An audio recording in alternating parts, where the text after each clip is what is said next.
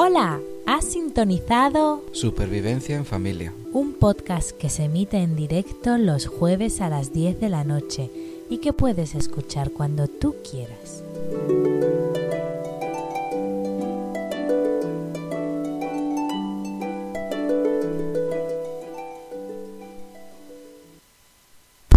Hola, muy buenas noches. Aquí estamos un, un jueves de nuevo, que el jueves pasado, bueno, pues no, no, no hemos estado en las ondas, pero este jueves volvemos. Y nada, pues venimos, estás escuchando Supervivencia en Familia, un podcast que trata sobre supervivencia y la familia, temas de supervivencia. Y bueno, pues eh, como cada jueves estamos en directo en la plataforma de Spreaker. Y estamos yo, Zana de Mami Futura y, ¿Y el otro? y el otro para hablar sobre hoy en concreto. Vamos a retomar el tema de la radioafición del que hablamos al principio del podcast, cuando no, no teníamos ni musiquilla de entrada, pero bueno, de, queremos darle un poco un enfoque más us- de usuario, más de a nivel... mm, Es un enfoque un poco más práctico. Pues eso, entonces bueno, para empezar, ¿qué es lo que consideramos radio en este podcast del que estamos hablando? A ver, se considera una radio o emisora de radio. En principio lo que todos conocemos, una emisora de radio comercial también es una radio exactamente igual de la que las que de las que hablamos nosotros, con la única diferencia de que la persona que tiene pisado el petete, es decir, el que transmite permanentemente, es la emisora de radio en este caso. Cuando hablamos de radio de radioaficionados o de utilizar la emisora de radio con una comunicación bidireccional que va en ambos sentidos, pues uno es el emisor en un momento dado y el resto son receptores y al revés. En realidad el principio es exactamente el mismo que una emisora de radio convencional, con enormes salvedades, ¿vale? Obviamente las emisoras de radio convencional disponen de una calidad que es inimitable en muchos casos, disponen de muchísima potencia, de unas antenas muy grandes, obviamente tienen muchísima más cobertura. Aunque todo esto venga regulado por ley, también es cierto que algunas emisoras de radio se lo saltan, pero bueno, en el caso de los radioaficionados trabajamos en unas condiciones un poco más complejas en muchos casos. Eh, el desembolso de dinero que hacemos no es equiparable al de una emisora de radio. Nosotros no obtenemos ningún tipo de dinero por hablar por radio, mientras que una emisora de radio puede poner anuncios y demás historias. ¿No cobras por hablar? ¿Qué, qué, qué- en qué mundo vives de verdad? Como si esto de- del podcast fuera gratis. Sí, ¿no? Bueno, pues ya te digo, entonces, eh, en realidad ya te digo, el principio es exactamente el mismo, en el que una persona transmite y N o X personas escuchan, con la salvedad de que, en el caso de la emisora de radio convencional, son ellos, esa emisora, la que transmite permanentemente, mientras que en el caso de los radioaficionados, ese, esa persona que transmite pues se va turnando de unos a otros en base a una cierta organización preestablecida. Mm, Vale, entonces, eh, básicamente, para hacer un poco la comparativa, ¿vale? Las personas que nos están escuchando nos escuchan a través de la plataforma de podcast que hayan elegido y se puede decir que la de podcast se parece mucho a la radio comercial, pero no es equiparable a la radio de la que estamos hablando, ¿verdad? Si en vez de este programa desarrollarse a través de Internet, en vez de que fuera todo a través de un ordenador, nosotros seríamos la emisora de radio con nuestro micrófono, el ordenador sería el que emite la señal, ¿vale? No vamos a entrar en el aspecto científico de cómo se genera esa señal, cómo se modula la frecuencia, etc, etc, porque no es muy lioso, pero el ordenador que estamos utilizando sería el que actuaría como emisora de radio como tal y el cable que va hasta nuestro router y del router hacia internet sería el que, bueno, miras así porque usamos wifi, pero si hubiera un cable, ¿vale? Eso sería equiparable a las ondas de radio.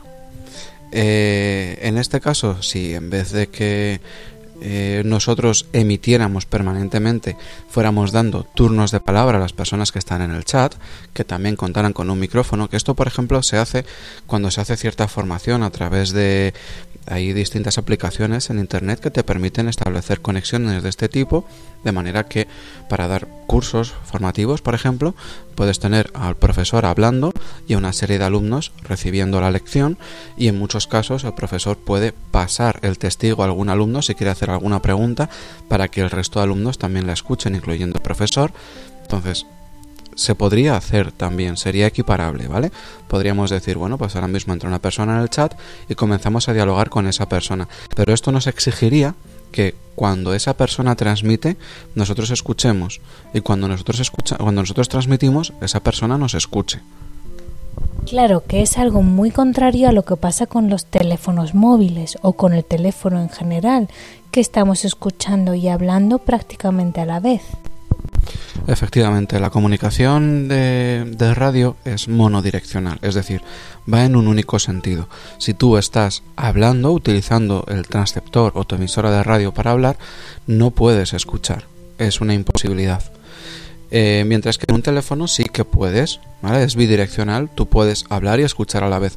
No es muy recomendable porque ciertamente, bueno, pues como que se hace mucho barullo y no te enteras, pero eh, sí sería eh, físicamente posible. Claro, la diferencia es que en un teléfono no tienes que esperar que la otra persona termine de hablar para hablar tú, la interrumpes y le cortas y ya está, mal educado. Pero en una radio no hay posibilidad de que tú puedas cortar a la otra persona, tienes que esperar a que se suelte el botón de que está hablando para que tú poder meterte en la red de radio. Efectivamente, eh, bueno, hay un chasquido muy característico cuando una persona aprieta o suelta el botón, porque se, aparte de que lo ves en el indicador, también hay un chasquido en, en el en la audición hay un chasquido característico. En muchos casos se utiliza lo que se conoce como Roger Beep, que es un pitido que, pone la, emisora de radio cuando terminas de hablar, sueltas el petete y la emisora de radio mete un pitido para que todo el mundo sepa que ha soltado el, el transceptor, que ya puede hablar el siguiente. Como bien comentas, efectivamente, eh, en un teléfono tú podrías intercalar meterte en medio, pisar a la otra persona y que la otra persona te escuche. En una radio no se puede hacer. si tú intentaras hacer esto, lo que conseguirías en realidad sería que dos estén transmitiendo a la vez, con lo cual se forma un tremendo barullo, un burruño que no hay quien entienda en absoluto, porque em, cuando hablamos por teléfono estamos eh, modulando una señal que ya existe, para, por así decirlo, ¿vale? Eh, la, la, empresa telefónica nos pone la línea, la comunicación, y nosotros sobre esa comunicación hablamos. En el caso de la radio no es así. Tú pones la comunicación cuando aprietas el botón para hablar. Si dos personas aprietan el botón para hablar a la vez, lo que hacen es como si fuera un cruce de líneas, donde solamente se entiende mucho ruido, muy raramente llegas a entender ningún tipo de palabra. Entonces, es por eso se dice que es monodireccional. Y en ningún caso el que está hablando puede escuchar. Únicamente un tercero que esté escuchando a los dos a la vez oiría ese ruido, pero ninguno de los dos que está hablando podría escuchar al otro. Vale, ahora a mí se me da una circunstancia, un ejemplo para que la gente, bueno, pues pueda entender un poco también cómo funciona esto de la radio. La radio va mucho por la posición en la que estás.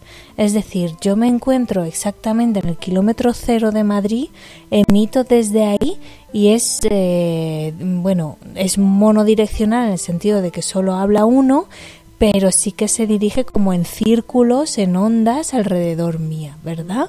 Si alguien coge y habla desde, mm, a ver, otro punto muy conocido, Plaza de España, está relativamente cerca, hablaría en círculo también desde ahí, es decir, alguien en el kilómetro cero puede escuchar al Plaza de España, pero alguien que esté en dirección contraria, no podría escuchar al del kilómetro cero, solo escucharía lo de la Plaza de España, ¿verdad?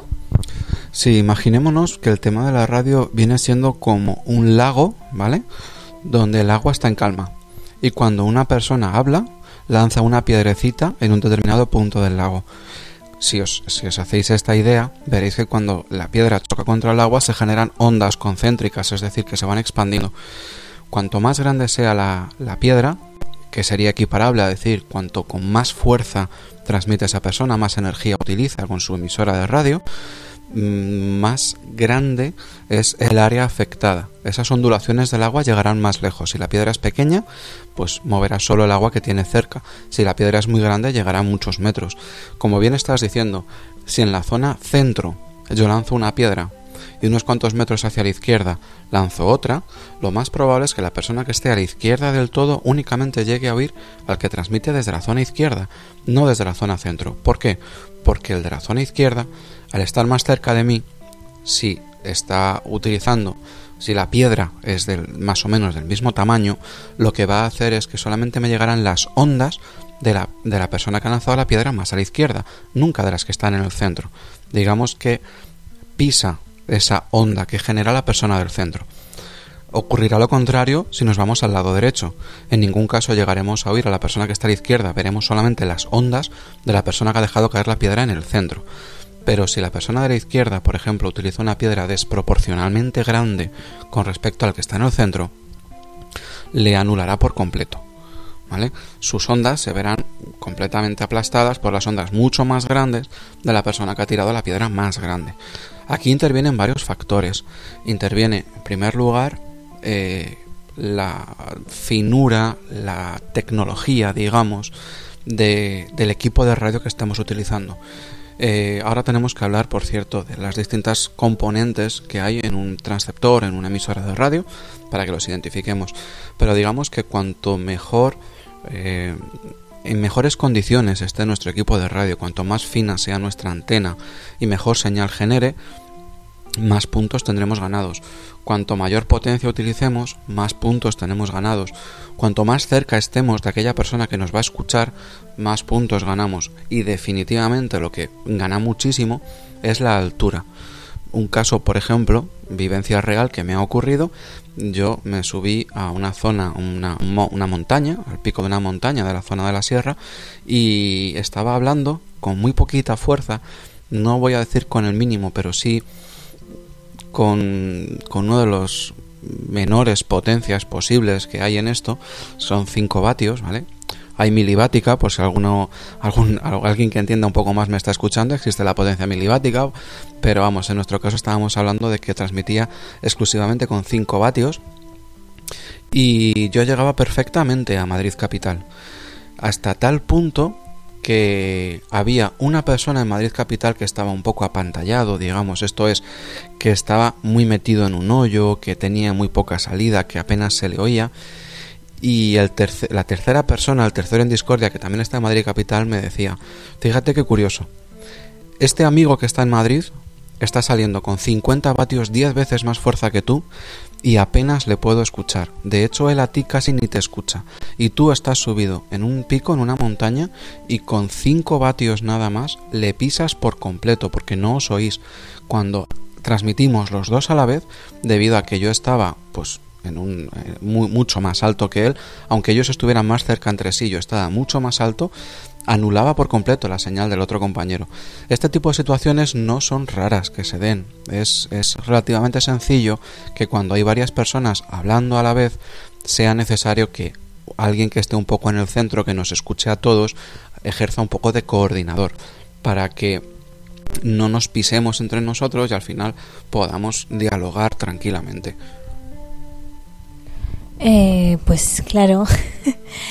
eh, eso, por un lado, yo creo que era bastante importante diferenciarlo porque la gente igual se cree que por hablarlo nos escucha todo el mundo y tampoco es así, es que también podemos estar en el lado equivocado de la conversación y enterarnos solo de la mitad estando escuchando. Entonces eso también interfiere a la hora de entrar en la conversación porque si tú no estás escuchando el de Plaza de España y tú estás, a ver, está A en el kilómetro cero, B en Plaza de España y C en Moncloa. El de Moncloa escucha el de Plaza de España, pero no escucha al del kilómetro cero. Y ahora el B escucha a los dos y si los dos entran a la vez, y le contestan al de Plaza de España a la vez, ¿qué podría ocurrir? En ese caso... Supongamos que están equidistantes. Bueno, suponiendo que están equidistantes, que es el caso que me presentas. Por cierto, ha entrado por ahí Vanessa. Muy buenas noches. Hola, preciosa.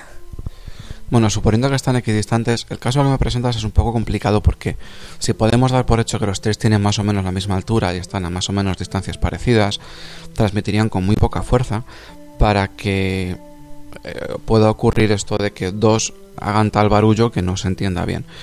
En este caso lo lógico sería que dos personas, por ejemplo el de Moncloa y el de Plaza de España, estuvieran hablando entre sí y entre el tercero en discordia, que no sé dónde le has puesto porque yo no me... de kilómetro cero. El tercero en discordia, que es el de kilómetro cero, entra, entra a hablar en un silencio. Eh, o cuando él cree que es un silencio porque no llega a oír nada. ¿Qué ocurre? Que dos de esas personas transmiten a la vez. ¿Qué tendrá que hacer el que escucha a los dos? Parar la conversación y decir, a ver, un momento, por favor, compañeros, acabo de escuchar hablar a alguien que quiere entrar en la conversación, un momentito, que ahora mismo le doy paso, contesta a la persona con la que estaba hablando, ¿vale? Por sería de mala educación dejarle con la palabra en la boca, y una vez que ha contestado, sin devolverle la conexión, digamos, conexión, o sin devolverle el turno de palabra a la persona con la que estaba hablando, deja pasar al primero. Entonces, para que nos, hagamos a la idea. El 1 y el 2 están hablando, entra un tercero y uno de los dos empieza a hacer de coordinador, el que mejor les escuche. Eso es algo que lo ves, lo notas en el momento. No te hace falta que nos pongamos de acuerdo ni nada, porque por lo general se nota en el momento. Entonces se le da paso y entra el tercero a hablar. ¿Qué se hace en estos casos? Vamos siguiendo, se, se produce lo que llamamos coloquialmente una rueda, es decir, vamos siguiendo un determinado orden y siempre el mismo orden entrará a hablar el 1, el 2 y luego el 3 y volverá al 1 y volverá al 2 y volverá al 3. Aunque el 3 quiera decirle algo al 2, deberá respetar el turno de palabra del 1, a no ser que tenga mucha prisa. Oye, que me tengo que ir, si no os importa, me despido ya. Oye, 2, mira, pasa esto, ya, tu contestación y me voy. Que también puede ocurrir, pero lo normal es que vayamos siguiendo el orden. Se llegan a producir ruedas de mucha gente hablando. Hoy en día ya el tema de la radioafición es menos habitual, pero todavía hay muchísimos radioaficionados a lo largo y ancho del mundo, pero muchísimos, muchísimos, os lo aseguro.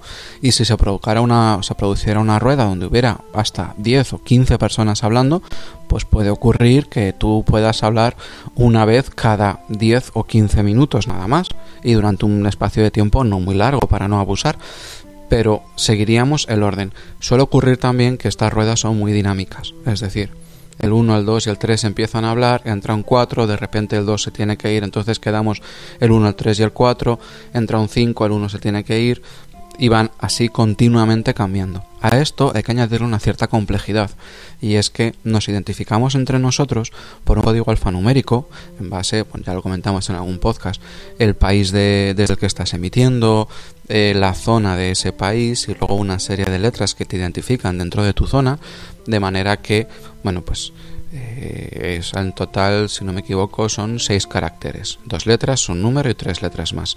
En algunos casos cinco, si tienen conexiones internacionales acreditadas. Pero bueno, al final acabas teniendo que utilizar papel y boli en muchos casos para poder apuntarte todas las personas que están en la rueda y no dejarte a nadie fuera. Entonces eso forma un poco parte de la magia.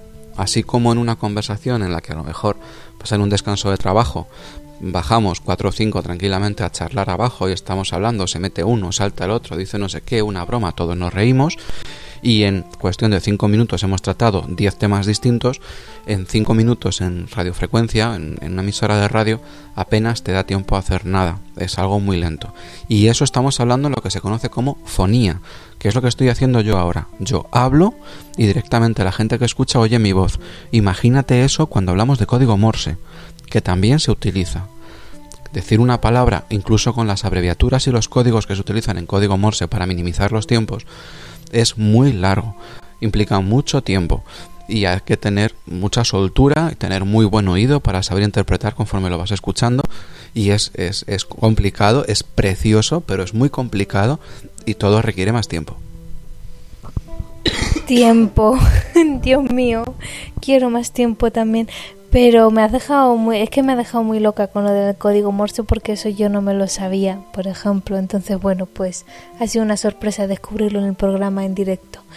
Pero bueno, mm, yo creo que espero no estar liando a la gente. Si os queda alguna duda de lo que estamos hablando, dejadnoslo escrito que os lo, os lo responderemos, ¿de acuerdo? Sobre la radioafición también hay una peculiaridad del que también hemos hablado en el programa anterior sobre radioafición y es el tema de que existen varias radios, por así decirlo, dentro de lo que es la tipo de radioafición que estamos hablando. Bueno, voy a hacer un mínimo apunte sobre el morse si no te importa, porque cualquiera que nos escuche diría, qué locura, si con la fonía, es decir, con hablar y escuchar directamente mi voz, es mucho más rápido, ¿por qué se utiliza el morse? Porque para que se pueda utilizar la fonía es necesario que haya un mínimo de calidad.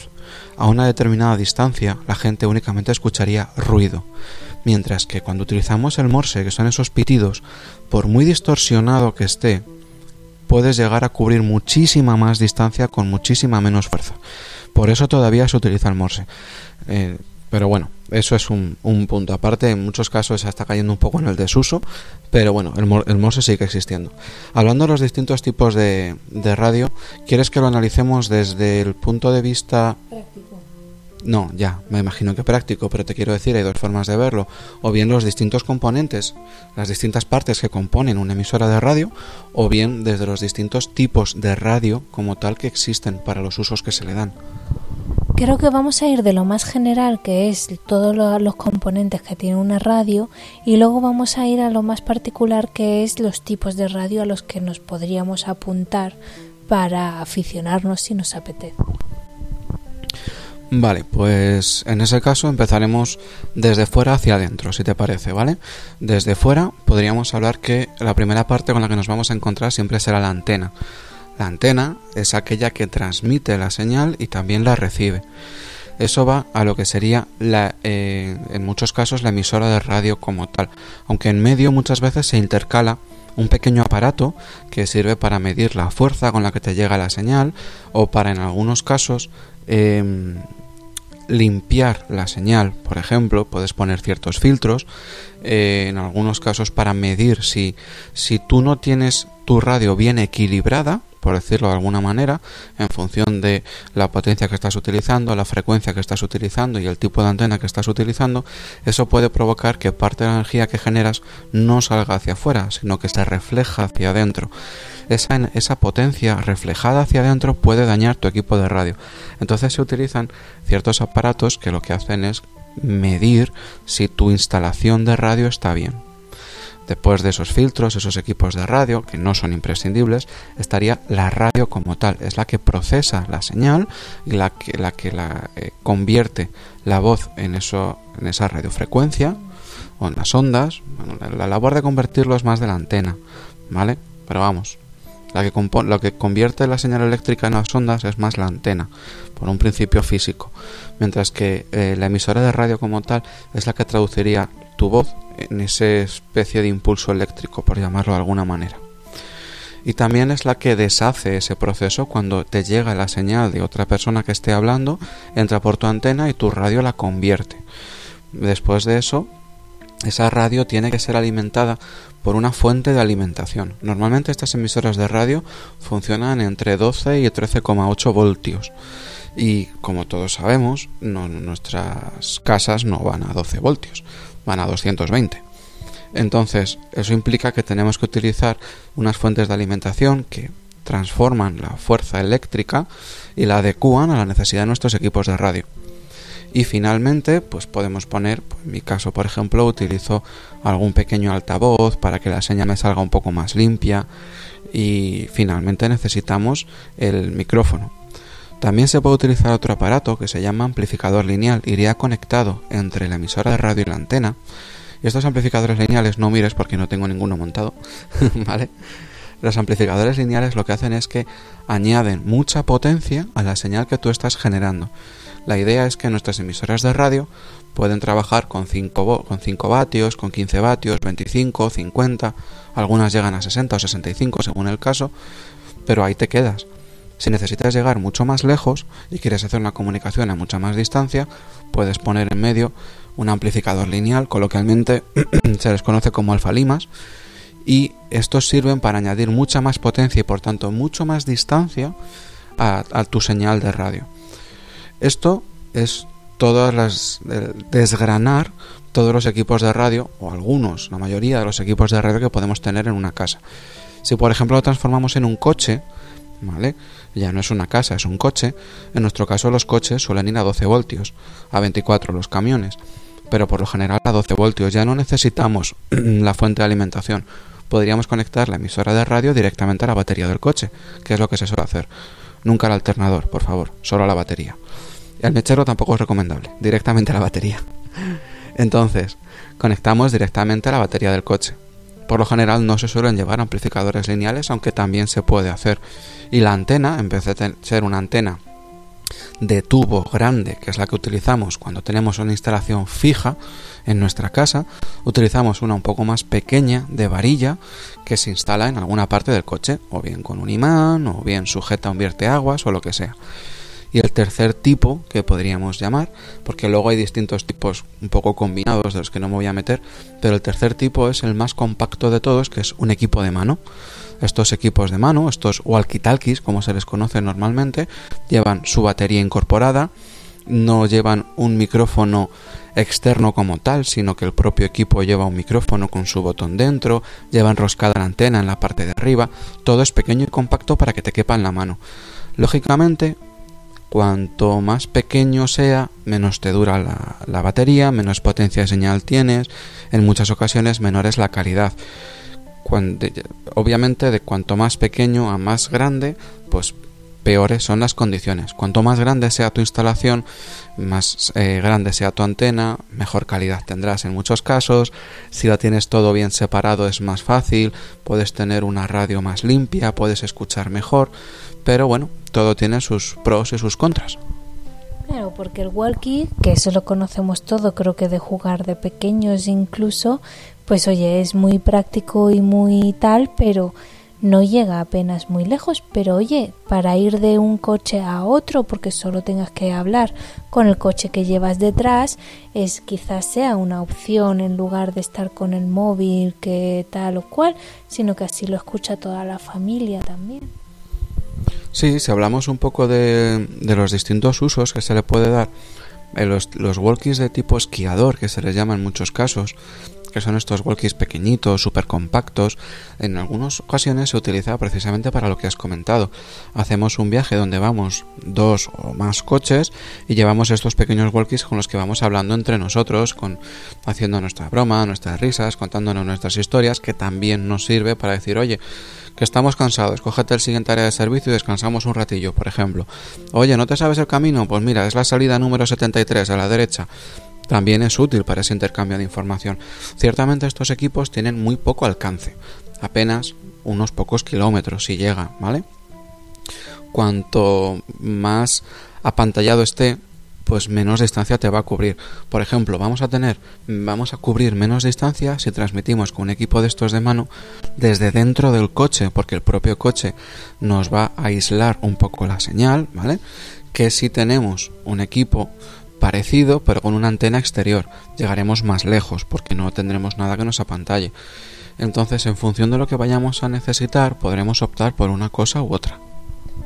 Pero claro, también estamos hablando de un presupuesto mayor cuanto más grande sea el aparato en cuestión. Efectivamente, estos walkies que hablamos tipo esquiador, por ejemplo, muchas veces se venden por pares, eh, son bastante más baratos, lógicamente cuanto más caro mejor es la calidad, más tiempo duran, etc. etc pero eh, no es comparable por lo general a cuando te instalas una emisora de radio en el coche con tu antena exterior bien alimentada, que no te vas a quedar sin batería mientras el coche siga funcionando, que tienes un walkie o sea, un, micrófono en condiciones y todas estas cosas. Eh, tampoco es comparable cuando tienes una instalación en tu coche a cuando tienes una instalación en casa. Por lo general, en casa sueles instalar la antena en una zona más alta, con lo cual te da más cobertura. Em, tienes mayor facilidad para instalar algún equipo que amplifique la señal, el, tipo de antena que utilizas es más grande y por tanto en muchos casos puedes llegar con mayor potencia o con una señal más limpia, escuchar mejor. como has comentado, efectivamente, si tú tienes que hacerte o, quieres hacerte un paseo por la montaña o quieres, estás en medio de una labor de búsqueda de alguien que se ha perdido en medio de una montaña, pues no te puedes llevar por lo general en una mochila una emisora con una antena de balcón con una batería de coche para que te aguante toda la noche, etc, etc. Llevas un walkie de mano. Eso es lo normal. Entonces, cada tipo de emisora se utiliza para una cosa distinta.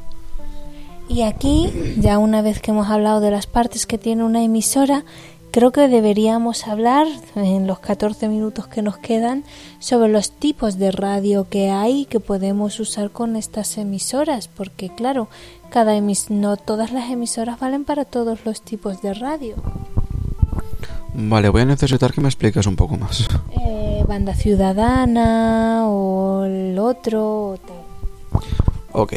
Eh, eh, actualmente tenemos dos eh, frecuencias. Bueno, para que nos hagamos a la idea, las emisoras de radio funcionan en base a una frecuencia. Esto es, igual que cuando escucháis a, a, mi compañera hablar, ella tiene una voz más aguda, yo tengo una voz quizá un poco más grave, aunque tampoco hay mucha diferencia, porque no es que mi voz sea excesivamente grave, pero bueno, eh, estas diferencias porque cada uno tiene una frecuencia distinta, ese tono de voz es una frecuencia distinta a la hora de hablar. Todo el mundo sabe, o casi todo el mundo sabe, que un perro tiene el oído más agudo, no solamente porque oigan mejor, sino también porque son capaces de captar frecuencias más altas que el oído humano no llega a captar. Incluso sabemos que los murciélagos utilizan ecolocalización en base a unos chasquidos y unos ruidos que ellos mismos emiten a muy alta frecuencia. Pues con las emisoras de radio pasa algo parecido, pero son mucho más selectivas. Digamos que si mm, yo fuera una emisora de radio, exclusivamente podría hablar con alguien que tenga exactamente el mismo tono de voz que yo. Si yo intentara hablar contigo que tienes un tono de voz distinto al mío, no nos oiríamos, porque nuestras frecuencias son distintas.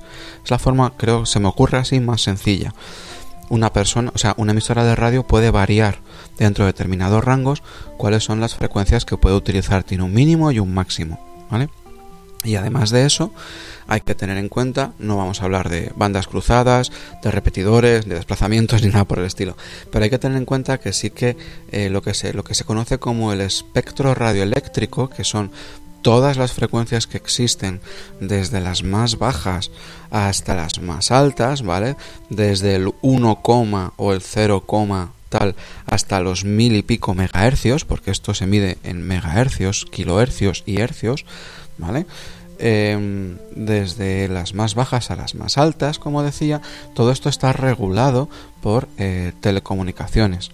Esto es eh, depende del Estado directamente y, ellos son los que regulan qué frecuencias se pueden utilizar para cada servicio para hay que diferenciarlas por los distintos usos que tienen por ejemplo eh, dos bandas que ahora mismo son libres y gratuitas para utilizar sería la banda de la banda ciudadana como has comentado que ronda los 27 MHz y cualquiera podría comprarse un equipo de 27 MHz y transmitir con él sin ningún problema porque nadie te puede pedir una licencia para ello y también los que hemos hablado antes, que estos equipos, estos pequeños transceptores o estos pequeños walkies que son de tipo esquiador, que son los que se conocen como PMR, si no me equivoco, creo que rondan los 400 y pico megahercios y también son libres y, gratuitos su uso. Obviamente el aparato lo tienes que pagar, pero usarlo es gratuito.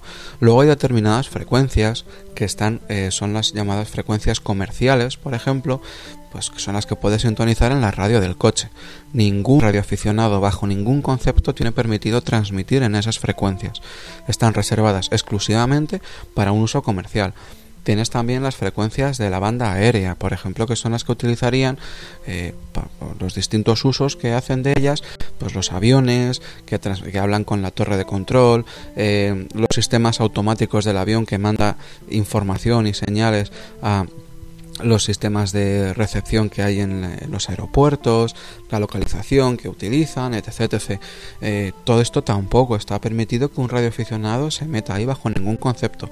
Está perseguido y seriamente penado porque es muy peligroso. Pero hay ciertas frecuencias que se pueden utilizar, pero que en este caso son las de eh, los radioaficionados. Es necesario que pasemos una, no una formación, porque te tienes que formar a ti mismo, sino tienes que pasar un examen y tienes que pagar unas tasas. ¿Vale?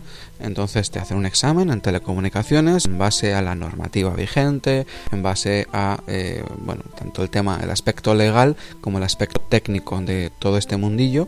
Y si superas el examen, tampoco es que sea excesivamente complicado, pero sí que hay que estudiárselo un poco, pues te dan tu permiso para ser operador de estaciones de radio. Pero eh, lo que decíamos, no de radio comercial, de radio de radio aficionado. Entonces, eh, para eso sí que es cierto que hay que sacarte el examen y tienes que pagar una tasa, pero eh, bueno, tienes ciertos beneficios también. Ahí es donde se mueve más gente por lo general. Claro, porque ahí al fin y al cabo el que quiere ser, el que usa la banda ciudadana muchas veces, por cierto, Tere, que te hemos visto entrar ahora mismo, muchas gracias por entrar, preciosa. Gracias por hacernos compañía, Tere, de mi mundo con peques. Pues eh, claro, porque la banda ciudadana también creo que funciona por canales y en función del canal que sintonizas es para tiene un objetivo u otro y su uso es gratuito, pero realmente mucha gente desconoce este uso y o no se usa bien o hay también mucha maldad entre las personas, ¿no? Una de las principales diferencias que hay entre lo que se llamaría pues eh, la radio abierta, como hemos comentado, de la banda ciudadana y de los PMR y las frecuencias de red aficionado normales es que nosotros vamos pasando la frecuencia pues por kilohercios o por megahercios vas modificando. Entonces yo, por ejemplo, podría hablar en una frecuencia que sería, por ejemplo, 145,675 megahercios. Esa es una frecuencia donde únicamente debería entrar la gente que tenga su licencia, su indicativo, etc. etc. Es una, una de las licencias de un repetidor que hay en la Comunidad de Madrid. O 145,650, que es otro repetidor que había por aquí. Entonces, eh, esto va en base a esos números, pero cuando hablamos de tanto de banda ciudadana como de los PMR, va por canales. Los equipos de radio tienen memorizadas las frecuencias en base a los canales, de manera que, por ejemplo, eh, no me lo sé de memoria, pero el canal 1 de banda ciudadana podría ser 27,000 MHz y el canal 2 podría ser 27,010 MHz. Para hacernos a la idea, ¿vale? No son datos reales. Pero estos canales pues están diferenciados de esa manera. Nadie transmite en medio.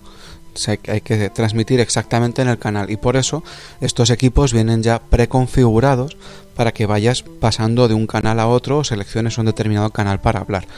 Eh, sí que es verdad que lo que comentas en la banda ciudadana, por ejemplo, se estableció hace mucho tiempo ya y de hecho hoy en día se sigue utilizando que hay ciertos, hay, em, ciertos usos predefinidos para algunos canales.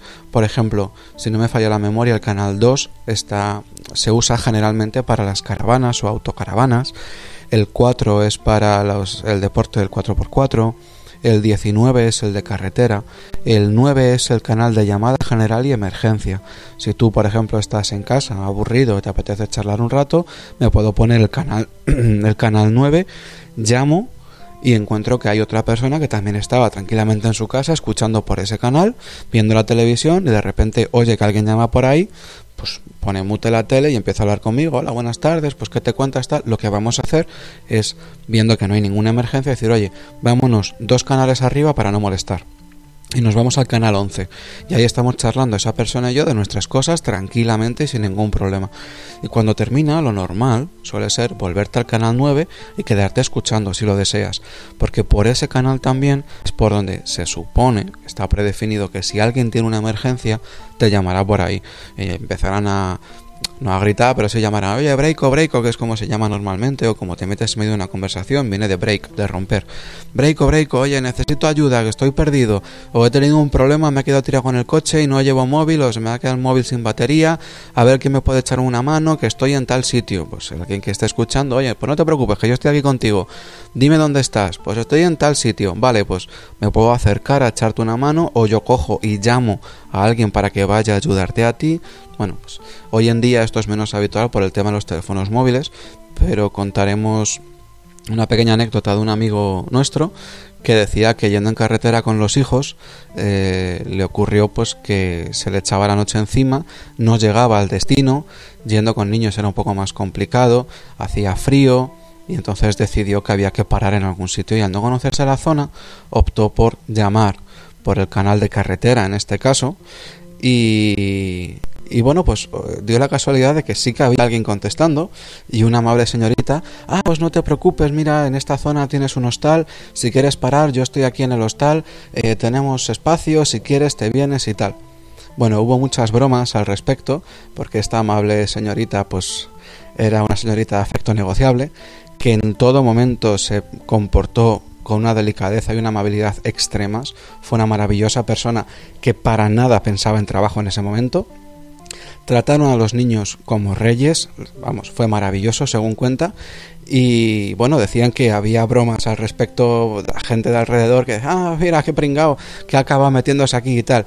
Y este amigo mío salió por radio, además es una persona muy característica porque tiene una voz que impone mucho y, dijo, le dijo a la frecuencia, dice, vergüenza debería daros que ella me pidiendo ayuda y esta chica ha sido la única que ha salido a ayudarme y ahora os estáis riendo de nosotros, cuando bien podéis haber hecho algo al respecto. Y se tuvieron que callar porque tenía toda la razón del mundo, pero bueno, es simplemente una anécdota que ya os digo, bueno, antiguamente cuando no teníamos tantos teléfonos y las cosas eran un poco más complicadas, mucha gente llevaba estas frecuencias de radio, estos equipos de radio aficionado y bueno, había mucha camaradería y, mucha ayuda de unos a otros. Sí, la verdad es que mm, sigue existiendo en muchos ámbitos, pero curiosamente siempre es por hombres. Acabo de caer en la cuenta ahora mismo que, que no hay muchas mujeres en la radioafición, ¿no? Bueno, no te creas, no estoy tan de acuerdo. Sí que es cierto que mayoritariamente es una afición llevada más por hombres, no sé el motivo exacto, pero no es exclusivo de hombres. Eh, la pareja actual de esta persona que acabamos de hablar era radioaficionada también. Sí, pero no tenía licencia. Tuvo licencia en su momento y también salía con su indicativo. Y bueno, la verdad es que sí que ha habido muchísimos casos. Cierto es que mayoritariamente suelen ser hombres, pero en ningún caso está vedado. Mm, no creo que quede ningún idiota ignorante que considere que sea exclusivamente de hombres y menosprecie por ello a las mujeres. Bueno, espero que no, y si no, se puede meter la antena por donde amargan los pepinos. Y eh, sí que es cierto, yo he conocido unas cuantas mujeres radioaficionadas. Pues creo que es una afición muy bonita, la verdad, por lo que yo veo más desde de manera externa.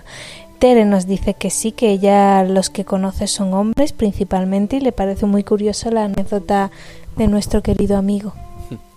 Muy bien, pues nada, yo que conste que luego como radioaficionado como tal no es aquella persona exclusivamente que se ha hecho su formación, se ha examinado y ha pagado las tasas, que radioaficionada también eres tú, que has utilizado emisoras de radio y que en algunas ocasiones hemos estado charlando por radio, tú y yo, también te puedes considerar radioaficionada, ¿eh?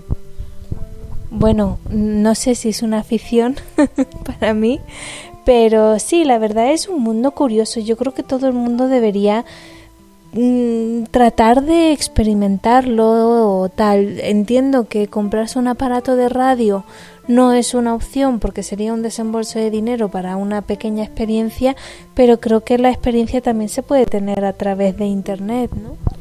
Sí, de hecho hay algunas aplicaciones en Internet que te permiten utilizar emisoras de radio reales, físicamente hablando, de manera que la señal viaja desde tu ordenador hasta esa antena de radio y esa antena de radio las propaga hacia afuera, o sea que no se quedaría exclusivamente en Internet.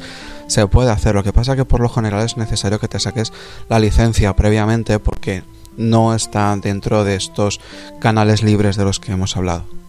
Bueno, pues a comprarse walkie-talkies todo el mundo, que en el programa que viene os haremos ejercicios. No, a ver, sí que hay muchos vídeos en YouTube, hay muchísima información por ahí, podéis vivir un poco la experiencia de segunda mano, viendo a la gente hacerlo, escuchando a la gente, y si a alguien le genera curiosidad, pues oye, ya os digo que los equipillos estos de, de radio de esquiadores, estos pequeños walkies de esquiador, pues no son demasiado caros, y en muchos casos son útiles. Si por ejemplo un peque se va por ahí a dar una vuelta por la zona, en vez de liarnos a voces le podemos llamar por ahí.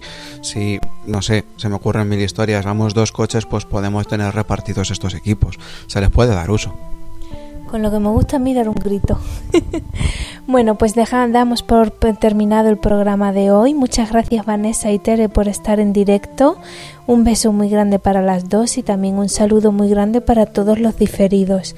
Volveremos el próximo jueves y eh, bueno, esperamos que el podcast os haya gustado y nos hagáis los comentarios de dudas que os hayan surgido por el podcast.